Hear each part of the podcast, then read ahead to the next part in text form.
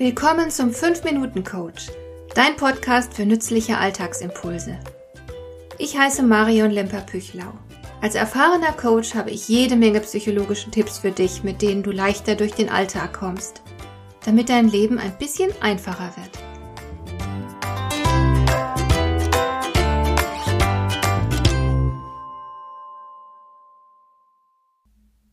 Ich finde es immer wieder interessant zu sehen, wie unterschiedlich die Leute darauf reagieren, wenn sie wieder ein ganzes Jahr älter geworden sind. Die Reaktion ändert sich sogar oft im Laufe des Lebens. Ich selbst habe beispielsweise als Kind jedem Geburtstag mit größter Ungeduld entgegengesehen. Es war der Feiertag des Jahres für mich. Ich fand es so toll, im Mittelpunkt zu stehen, Geschenke entgegenzunehmen und nachmittags alle meine Freunde zu Besuch zu haben. Später dann hat die Begeisterung nachgelassen, aber ich habe immer noch sehr gerne Gäste gehabt und ich habe mich natürlich auch über schöne Geschenke gefreut.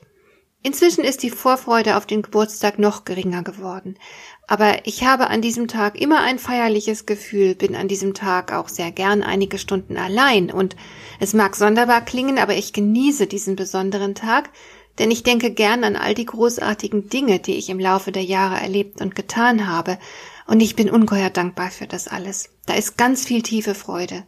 Keine Partystimmung mehr und Geschenke sind inzwischen unwichtig.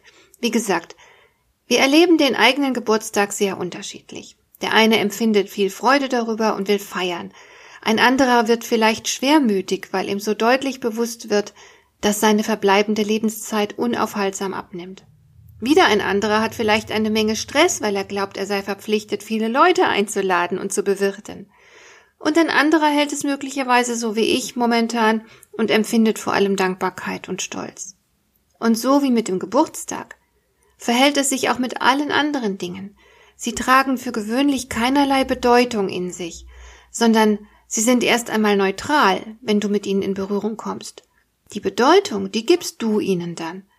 Und deine emotionalen Reaktionen auf all die Dinge, die dir begegnen, die resultieren letzten Endes immer aus der Bedeutung, die du diesen Dingen eigenhändig verliehen hast.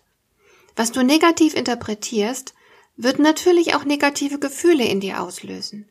Alles, was dir im Laufe eines Tages begegnet, wirst du in irgendeiner Form interpretieren und bewerten, und damit schaffst du die Grundlage für deine Gefühle. Vielleicht fragst du dich an dieser Stelle, wie man denn schlimme Erfahrungen positiv sehen kann.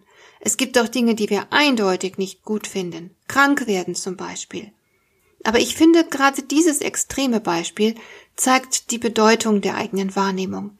Ich kenne Menschen, die ihr Schicksal nicht annehmen, weil sie es einfach nur schlimm finden, was ihnen da passiert ist.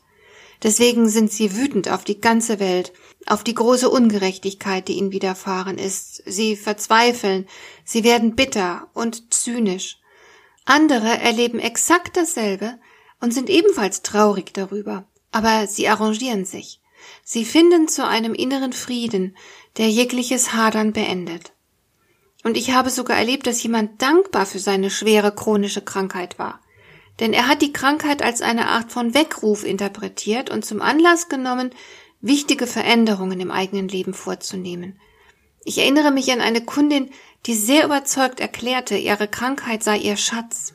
Seit sie krank geworden war, lebte sie erheblich intensiver und hat sich von allerlei Ballast befreit, unter anderem von ihrem Ehemann.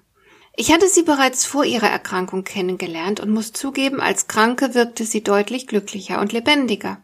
Das ist natürlich ein extremes Beispiel, aber genau das ist passiert, und es zeigt, wie sehr wir uns selbst unbedacht zum Opfer unserer eigenen Interpretationen machen.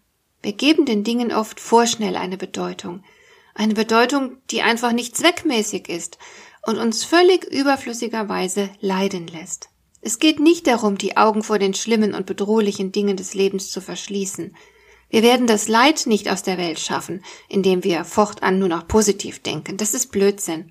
Aber ich plädiere doch sehr dafür, ein bisschen besonnener zu sein, wenn es darum geht, Dingen eine Bedeutung zu geben. Denn wie irgendein kluger Mensch mal festgestellt hat, ist der Mensch das einzige Lebewesen auf dieser Welt, das an Bedeutung erkranken kann. Hat dir der heutige Impuls gefallen? Dann kannst du jetzt zwei Dinge tun. Du kannst mir eine Nachricht schicken mit einer Frage, zu der du gerne hier im Podcast eine Antwort hättest. Du erreichst mich unter info at lemper-püchlau.de. Und du kannst eine Bewertung bei iTunes abgeben, damit diese Sendung für andere Interessierte sichtbarer wird.